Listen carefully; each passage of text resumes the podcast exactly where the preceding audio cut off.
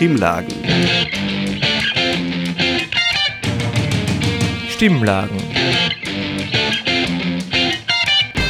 Stimmlagen. Das Infomagazin der Freien Radios Österreich.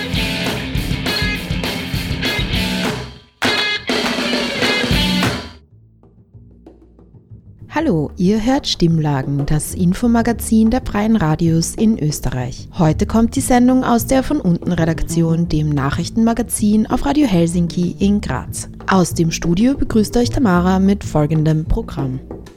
Je mehr unterschiedliche Menschen Zugang haben, äh, ihre Probleme sich mitteilen zu können und ihre Stimme hörbar zu machen, desto mehr haben wir eine Chance, in einer gerechten Welt zu leben. MZ Balthasars Laboratory, ein feministischer Hackerspace. Danach Ich meine, es ist sehr jämmerlich, was die Rechten heute aufgestellt haben. rechtsextreme Proteste gegen eine Kinderbuchlesung. Als letzten Beitrag hört ihr einen Ausschnitt eines Panels, das auf der Power to the People Konferenz stattgefunden hat. So it's, it's the same neo-colonial ways um, and surrounded by human rights violations. MZ Balthasars Laboratory, ein feministischer Hackerspace. Was ist eigentlich Hacking? Was ist ein feministisches Hacking? Und wie hat das mit kritischen Medienpraktiken zu tun? Darüber sprechen Stefanie Wuschitz vom MZ Balthasars Laboratory und Nikita von der von unten Redaktion. Ich habe auf einer Webpräsenz von dir gesehen, dass Feminist Hacking ja eigentlich eine sozusagen eine Untermenge ist von einem viel weiteren Begriff, nämlich Critical Media Practices, also kritische Medienpraktiken. Kannst du dazu vielleicht was genau sagen, wie sich das gestaltet, dieses Feld und was da alles drunter fällt? Es gibt immer bestimmte äh, Öffentlichkeiten in unserer Gesellschaft und äh, Medien spielen eine große Rolle, um das äh, zu übersetzen, was Menschen denken, sagen, ähm, versuchen äh, einander mitzuteilen. Und es ist natürlich kein Zufall, äh, dass wir jetzt in einer Gesellschaft leben, die von Massenmedien sehr stark durchdrungen ist. Wenn wir nur bestimmten Menschen Zugang geben zu diesen Medien, führt das zu autoritären Verhältnissen. Deswegen finde ich auch Radio Helsinki super, kurze Werbung, Einschaltung, weil da einfach verschiedenste Menschen Zugang haben zu Inhalten und Inhalte produzieren können. Das ist extrem wichtig für eine Demokratie. Und ähm, ja, kritische Medien sind eine Standsäule von Demokratie. Also je mehr unterschiedliche Menschen Zugang haben, äh, ihre Probleme sich mitteilen zu können und ihre Stimme hörbar zu machen, desto mehr haben wir eine Chance, in einer gerechten Welt zu leben. Von dem her ähm, ist Hacken jetzt nicht nur rein Gaudi, sondern schon auch ein, eine Möglichkeit, dass Menschen, die sich sonst einfach nie zutrauen würden, bestimmte Medien zu verwenden, um sich auszudrücken oder sich hörbar zu machen, heranzuholen und zu sagen, hey, du kannst das lernen oder wir bringen es uns gegenseitig bei. Äh, wenn wir auch jetzt das Gefühl haben, es ist viel zu schwer, können wir gegenseitig uns beibringen, wie wir äh, diese Medien verwenden. Oder wir können die Medien so äh, uns bauen, dass sie unseren ähm, Bedürfnissen entsprechen.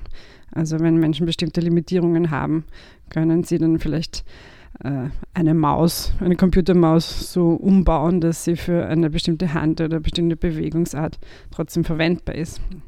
Also es geht darum, dass der Mensch im Zentrum ist und ähm, die Bedürfnisse von Menschen, die normalerweise vielleicht äh, nicht so sichtbar sind in, äh, in Zeitungslandschaft oder Medienlandschaft. Verstehe ich so, es geht um eine Art Selbstwirksamkeit, Selbstermächtigung, ist das richtig? Ja, also ich glaube, dass auch glücklich sein davon abhängt, wie viele Beziehungen man erhält in seinem Leben. Und es ist bei uns jetzt nicht nur reiner Selbstzweck, uns selbstwirksam laut zu machen, sondern äh, auch einfach eine Gemeinschaft aufzubauen von Leuten, eine Community aufzubauen von Leuten, die sagen, doch, du kannst es machen und du kannst es weitermachen und äh, deine Idee äh, umsetzen und sich nicht einschüchtern lassen, weil es gibt nun mal ziemlich viele Zuschreibungen. Also vielleicht wenn man nur meine Stimme hört, nicht so viele, als wenn man, mich, als wenn man sich sieht gegenseitig. Aber selbst die Stimme und die Sprache, der Akzent, die Wörter, die ich verwende, die Satzstruktur, äh, ja, das alles äh, lässt zu, dass Menschen Unterschiede wahrnehmen. Äh, aber selbst wenn du eineige Zwillinge hast, wird es Menschen geben, die Zuschreibungen machen und Unterschiede machen zwischen diesen Zwillingen. Das heißt, ähm, die einzige Art, glaube ich, Demokratie unglücklich sein in einem zu äh, befördern, ist so Communities aufzubauen und so Banden vielleicht, äh, in denen wir uns gegenseitig Dinge beibringen können, um uns auszudrücken, um uns äh, gegenseitig zu unterstützen und, und Mut zu machen ähm, und die eigenen Probleme auch anzugehen, aber natürlich auch Empathie aufbauen für Probleme von anderen. Ähm, aber grundsätzlich war Miss Balthasar's Laboratory natürlich nicht äh, eine Community von 0 auf 1000, sondern es hat sich langsam äh, entwickelt und je nachdem, wer halt im Vorstand war äh, von unserem Verein oder wer im Kollektiv war, hat sich das äh, sehr verändert. Am Anfang war es wirklich, äh, sich gegenseitig Open Source Tools beibringen, also zum Beispiel, wie programmiere ich oder wie kann ich ähm, mit einem mit GIMP Foto bearbeiten oder wie kann ich Sound schneiden, Open Source Software. Nachher waren es dann mehr feministische und queerfeministische Aktivistinnen, die bei uns waren oder auch non-binäre Leute, die gesagt haben, hey, das ist einfach alles viel zu unangenehm, in normale Technikräume zu gehen oder Wissenschaftsräume zu gehen, weil da werde ich immer geothert. Also othern heißt, wenn, wenn ich behandelt wäre, würde ich nicht dazugehören wirklich. Ähm, und deswegen haben wir gemeint, ja, wir brauchen eigentlich einen Raum, wo sich alle sicher fühlen können und entspannen können und einfach nur bei sich sind, weil wir dann einfach kreativer sind und auch fokussierter. Und deswegen haben wir dann einen eigenen Raum quasi gestartet. Und dann äh, waren wir schon Teil von dieser Hacker- und Maker-Szene noch, die mittlerweile riesig ist. Ähm, aber die Leute, die bei uns sind, sind halt natürlich eher Frauen und non-binäre Menschen, Frauen, Sternchen weiblich definierte Leute, ähm, die dann irgendwie sich eher als Designerinnen oder Bastlerinnen oder KünstlerInnen definieren und eigentlich sehr wenige, ich auch nicht sagen, ich bin eine Makerin oder ich bin eine Hackerin. Also äh, von dem her machen wir jetzt auch viele Projekte oder stellen auch Kunst aus oder stellen auch Menschen aus, die in unserer Community sind, die äh, die das überhaupt nicht jetzt in Verbindung bringen mit Open Source, aber sehr wohl für die Umsetzung von Designprojekten oder Kunstprojekten oder künstlerischen Interventionen natürlich Technologien verwenden. Und, und das ist oft, keine Ahnung, eben Open Hardware oder Open Source Software oder selbst erfundene Technologie oder einfach Technologie, die gar, kein, gar nicht als Technologie äh, definiert wird, aber die natürlich wirkt in der Welt, zum Beispiel Bakterien oder ähm, verschiedene äh, wuchende Dinge. Also es gibt ja mittlerweile nicht nur äh, normale Hacklabs, äh, Maker-Labs, sondern es gibt auch Wettlabs, äh, wo sehr viel mit Essen oder mit ähm, äh, modernden und fermentierenden, fermentierenden Dingen experimentiert wird. Ähm, ja, also es ist ein weiterer Begriff davon, was eigentlich Hacking ist und was diese Community alles beinhaltet.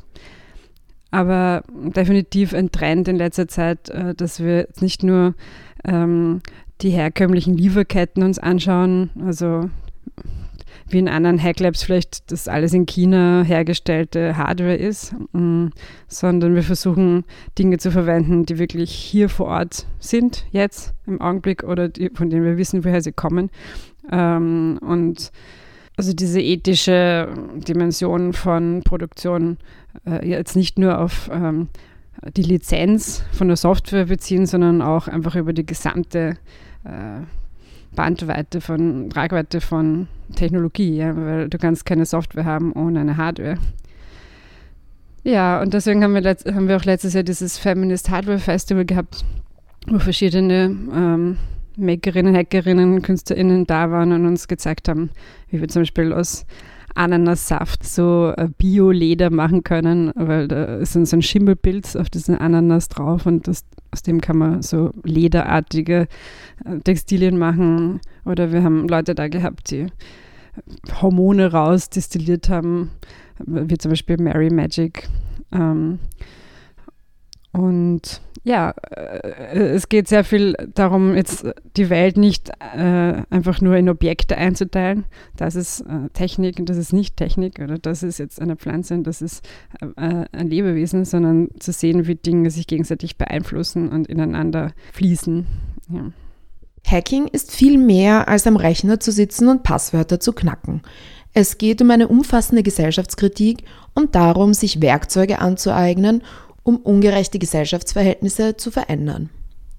Der Beitrag wurde von Nikita Reichelt und Tamara Usner gestaltet. Stimmlagen. Das Infomagazin der Freien Radios Österreich. Letzten Sonntag versuchte ein Bündnis von freiheitlichen, identitären Neonazis und christlichen Fundamentalisten die Kinderbuchlesung einer Drag Queen in der türkis-rosa-lila Villa in Wien zu stören und scheiterte. Durch antifaschistische Gegenkundgebungen wirkte der Tag eher wie eine kleine Pride Parade. Bei Blockadeversuchen gegen die rechte Demonstration kam es am Nachmittag dennoch zu Polizeigewalt. Unsere Wien-Korrespondentin Sarah hat die Kundgebungen rund um die Villa für euch begleitet und liefert durch ein kurzes Interview mit Villa-Aktivistin Marty Huber auch einen Einblick in die Stimmung in der Villa. Seit 7 Uhr morgens blockieren Polizeiwannen und Tretgitter den Zugang zur türkis-rosa-lila Villa von der nächstgelegenen U-Bahn-Station der Pilgramgasse. Die Stimmung auf der antifaschistischen Kundgebung scheint trotzdem gut.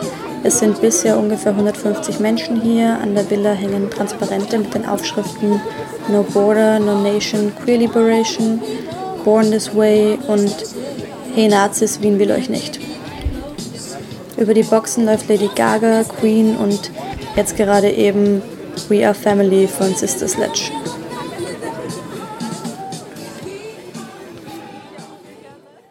Bis um 9 Uhr hat sich eine Handvoll Identitäre auf der rechten Kundgebung eingefunden. Die antifaschistische Kundgebung reagiert mit Sprechchören. Alerta! Alerta!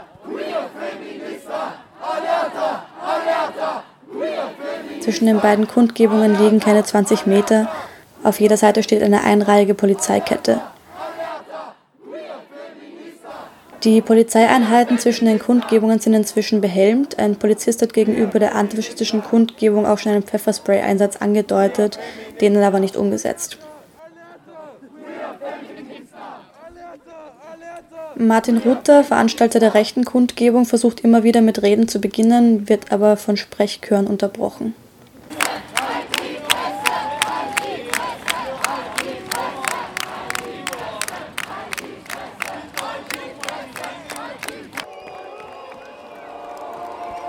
Seit 10 Uhr ist es eine Kakophonie sondergleichen vor der Villa. Die rechte Kundgebung versucht Marschmusik zu spielen.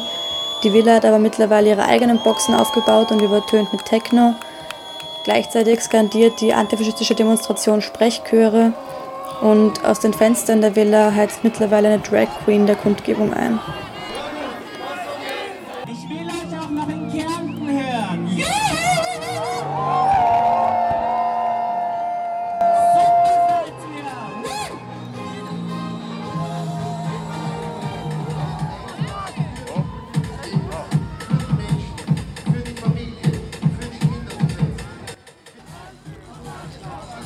Kurz nachdem vorhin auf der rechten Kundgebung verkündet wurde, sie hätten die Lesung erfolgreich verhindert, haben jetzt gerade offenbar zufriedene Eltern mit Kindern die Lesung in der Villa verlassen. Ich spreche jetzt gleich noch mit der Villa-Aktivistin Marti Huber, um zu hören, wie die Stimmung in der Villa ist. Das heißt, äh, du bist heute für die Queerbase da, ähm, als unterstützende Orga oder was ist heute eure Aufgabe hier? Na, ich bin Teil der Villa seit 1996 äh, und hier aktiv Mitbegründerin von der Queerbase. Und hier geht es jetzt schon noch einmal äh, zu zeigen, dass die Villa halt für viele ein Ort ist, wo es möglich ist, die eigenen Fragestellungen zu Sexualität, Geschlechtsidentität auch irgendwie auszuleben oder auch auszuprobieren. Das seit über 40 Jahren und es ist, wie wir merken, für, für die queere Community ein extrem wichtiger Ort. Es ist einfach seit Jahrzehnten ein Ort, wo sich neue Organisationen gründen. Viele haben hier klein angefangen, von der AIDS-Hilfe Wien bis zur, bis zu Famos, also Regenbogenfamilien und diverse andere Gruppen, die hier entstanden sind. Und die Villa ist einfach ein, ein Community-Ort, der immer auch versucht, gerade für die da zu sein, die es am nötigsten brauchen. Und das ist natürlich im Kontext der Queerbase halt auch äh, für queere Geflüchtete ein Ort zu sein, wo sie ankommen können, wo sie Beratung und Unterstützung bekommen im Asylverfahren. Äh, und ich glaube, das schafft die Villa ganz gut, sich quasi auch immer neu zu erfinden, ohne sich zu verraten. Ähm, jetzt scheint ja heute die Mobilisierung für die Gegenkundgebung, die antifaschistische, ganz gut funktioniert zu haben. Hättet ihr damit gerechnet, dass so viele Leute auftauchen hier? Ich war eher optimistisch, weil ich weiß eben, wie sehr, wie, wie vielen Leuten die Villa wichtig ist. Und ich, hab, ich lese sonst zum Beispiel nicht das Standardforum, aber es gab da halt so Kommentare wie, lasst eure klebrigen Finger von der Villa. Äh, also ich glaube, da ist einfach so viel lange Geschichte. Es verbieten so viele Menschen von Generationen an äh, etwas mit diesem Haus. Und deswegen habe ich optimistischerweise schon mit viel freudiger, queerer Flamboyanz gerechnet. Und ich bin natürlich sehr froh, dass das heute so geworden ist. Hast du mitbekommen, wie die Stimmung in der Villa war? Also ich war mehr in den oberen Stockwerken äh, am Organisieren und da war die Stimmung sehr, sehr gut. Angespannt am Anfang, weil wir natürlich nicht wussten, was passieren wird. Aber dann äh, haben wir trotz Koordinationsarbeit, Security-Checks etc. immer wieder getanzt dazwischen, weil äh, die Musikbeschallung auch sehr gut war und es wird gekocht und gegessen und äh, ja, wir versuchen natürlich auch zu schauen, dass alle hier sicher und gut informiert durch den Tag kommen. Es ist uns ein großes Anliegen, dass hier niemand in Gefahr kommt, egal wie alt jemand ist, ob es Kinder sind oder eben Seniorinnen, weil wir sind einfach für alle da. Und das, glaube ich, äh, haben wir heute irgendwie ganz gut äh, auf die Beine gestellt. Das heißt, ähm, rechte Veranstaltungen werden euch ja oder nein davon abhalten, weiterhin solche Sachen wie heute zu machen, Lesungen und so? Äh, ich denke, ich meine, es ist sehr jämmerlich, was die Rechten heute aufgestellt haben. Äh, wir sind hier sehr, sehr viele, äh, die ganz klar und fröhlich und vehement einfach sagen, nicht mit uns. Und natürlich, wenn sie meinen, sie müssen wiederkommen, schon ihre Aktion auf der Fassade hat voll abgestunken sie kommen nicht durch. Sorry, Hannes, nicht mit uns. Dankeschön. Bitte.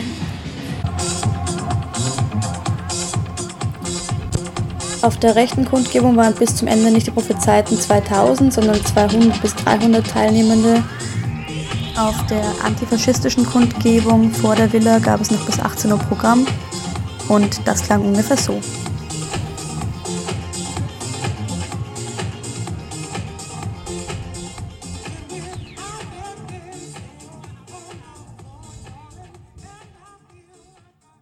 Das war ein Beitrag zu den rechtsextremen Protesten gegen eine Kinderbuchlesung, die am vergangenen Sonntag in Wien stattgefunden hat. Ein Bündnis aus freiheitlichen, identitären Neonazis und christlichen Fundamentalistinnen haben gegen eine Kinderbuchlesung in Wien mobilisiert. Die Polizei ermöglichte es ihnen, direkt vor der türkis-rosa-lila Villa in Wien zu hetzen. Am Nachmittag ging die Polizei mit Schlägen und Pfefferspray gegen Blockadeversuche des antifaschistischen Gegenprotests vor. Bei den Sendungstipps zur heutigen Sendung und auf Twitter findet ihr den ausführlichen Bericht vom Presseservice Wien verlinkt. Stimmlagen. Das Infomagazin der Freien Radios Österreich. Auf der Gaskonferenz, die seit 15 Jahren ohne öffentliche Aufmerksamkeit stattfinden konnte, treffen sich Regierungsspitzen Europas mit Konzernchefs der Fossilindustrie, um Deals rund um die Energiezukunft Europas zu beschließen. Das passiert unter dem völligen Ausschluss der Öffentlichkeit und ohne jegliche demokratische Strukturen. Heuer wurden sogar beinahe allen PressevertreterInnen die Akkreditierungen im Vorfeld der Konferenz wieder entzogen. Somit kann heuer nicht einmal über die Absprachen berichtet werden.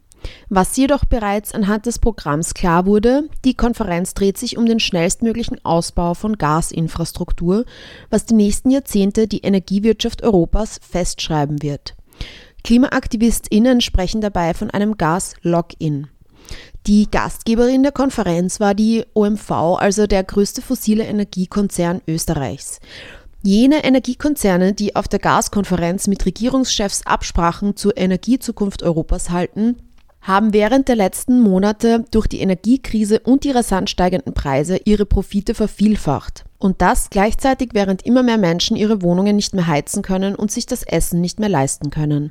Hinzu kommt, dass das Gas aus dem amerikanischen und afrikanischen Kontinent importiert wird, was für die dort lebenden Menschen katastrophale Auswirkungen hat. Nicht nur wird deren Umwelt vor Ort durch Praktiken wie Fracking komplett zerstört, sondern meistens geht der Abbau von Gas mit Landraub, grausamen Menschenrechtsverletzungen und einer noch stärkeren Entdemokratisierung der Regierungen einher, die an vielen Orten bereits autokratische oder diktatorische Regime sind. Damit reiht sich das Drängen auf neues Gas, von dem nur wenige Konzerne profitieren, in eine grausame Geschichte des europäischen Kolonialismus ein und führt die Ausbeutung des globalen Südens auf besonders perfide Weise fort.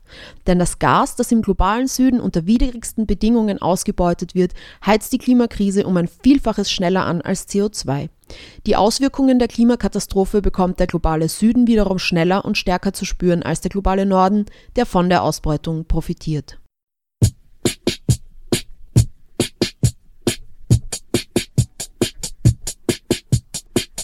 Jetzt hört ihr Teile des Panels Der Druck nach neuem Gas und Wasserstoff, die Konzernagenda hinter der Europäischen Gaskonferenz. Dieser Workshop wurde von Vertreterinnen der Organisationen Beyond Gas Movement, Fossil Free Politics, Recommon, Food and Water Action Europe und Corporate Europe Observatory abgehalten. When we think of hydrogen, we need to think of the fossil gas lobby. We need to think of the fossil gas industry and why it wants us to be using hydrogen. And we just brought out this lovely, it's quite small, but a lovely little report on Thursday, uh, which is all about Germany's push for hydrogen. Because Germany, in fact, is going to be one of the biggest consumers of hydrogen. 60 to 70% of Europe's hydrogen production by 2030 will be German. Uh, the German gas industry is one of the biggest pushers of hydrogen and it has a huge influence at the EU level, which is why we're hearing about all these EU projects. So I was just going to give a few top lines. This report, in fact, is in German and English just over there for afterwards, along with a few other publications. Um, but the German gas lobby, hydrogen lobby, call it what you like, between December 2021 and September 2022, uh, had, on average, one meeting with high ranking German officials per day. One meeting per day to push their agenda. That's how close the German government is with the gas industry. And I think this is really important. It's not just the gas industry that's pushing this. There's a, such a pull from governments. Our supposedly democratic governments are literally in bed with the gas lobby. I'm sure there's some affairs going on as well where maybe some people will be found sleeping together at the gas conference, but they're literally in bed with each other. Um, at the German level, so the German Germany's created a hydrogen bank as well, this H2 Global public funding with billions in it. And that was co-created by the German government and the hydrogen lobby. Um, the German government's main advisory board on hydrogen, the National Hydrogen Council, is dominated by corporate lobbyists who steer Germany's hydrogen policy in the interest of their profits. Um, we've also got the recent shift in Germany. In 2020, its hydrogen strategy focused on green hydrogen. One of the biggest victories for the German hydrogen lobby is to make it now focus on blue hydrogen hydrogen from fossil fuels with carbon capture and storage. So this is like one of that they're really proud of, uh, understandably. But it's really important to see what impact this has more globally. So Germany has established hydrogen alliances and partnerships with at least 26 potential export countries, many of them in the global south.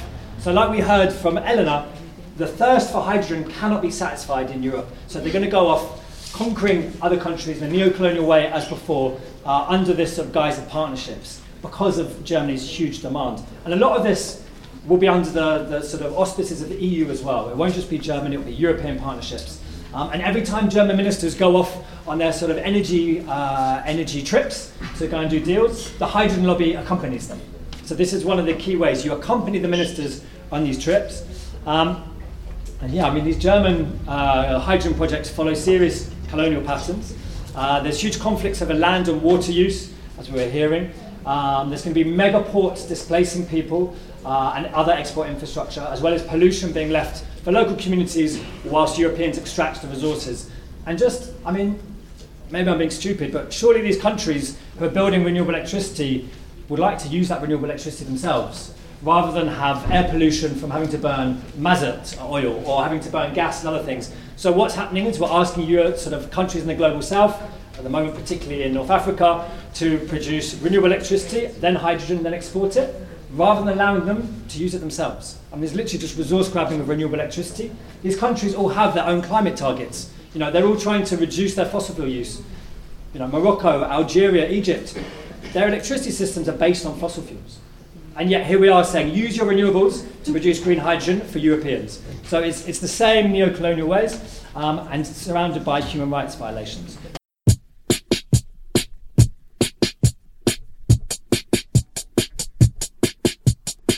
Morning somebody asked a question say, uh, uh, will there be any benefit for us from an hydrogen economy? And my response was, let's define us.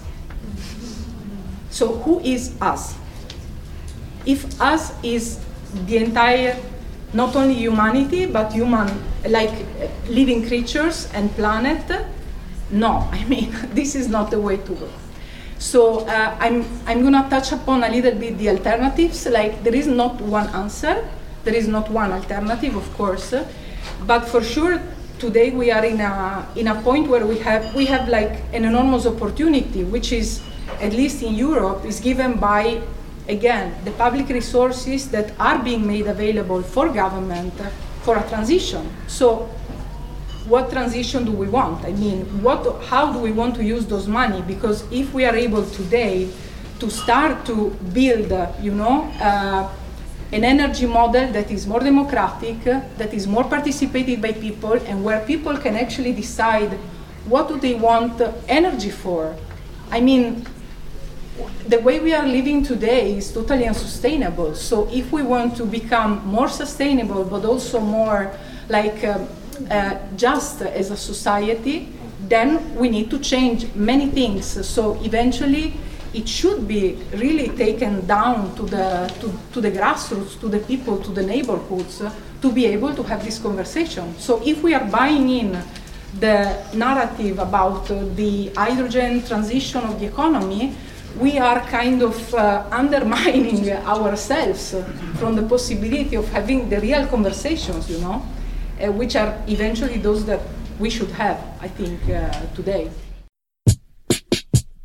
Mehrere Einsätze von Pfefferspray der Tiroler Einsatzeinheit haben eine Welle der Empörung nach sich gezogen. Deshalb wollen wir auch darauf kurz eingehen. Laut Recherchen des Journalistinnenkollektivs Presseservice Wien handelt es sich um dieselbe Einsatzeinheit, die 2021 in Innsbruck bei der grenzentötenden Demonstration bereits rechtswidrig Pfefferspray eingesetzt hat.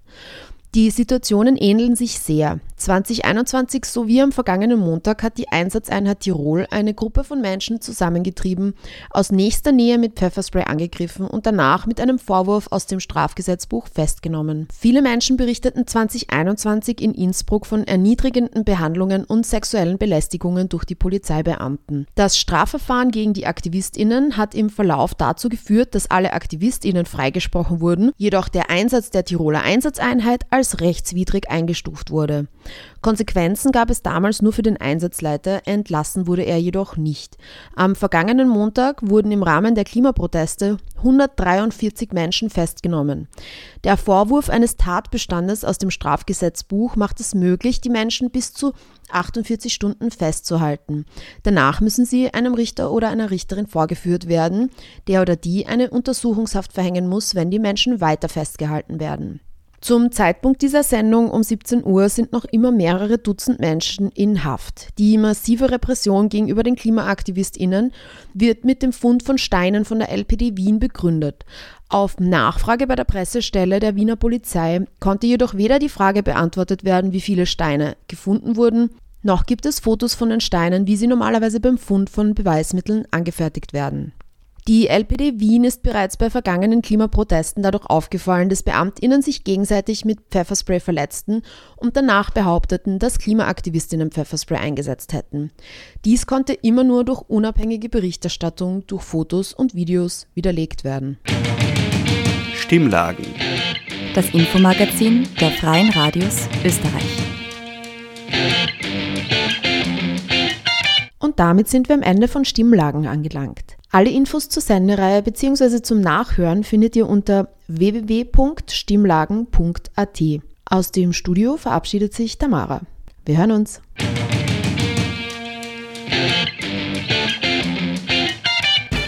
Sie hörten das Magazin Stimmlagen. Das Infomagazin der Freien Radios Österreich.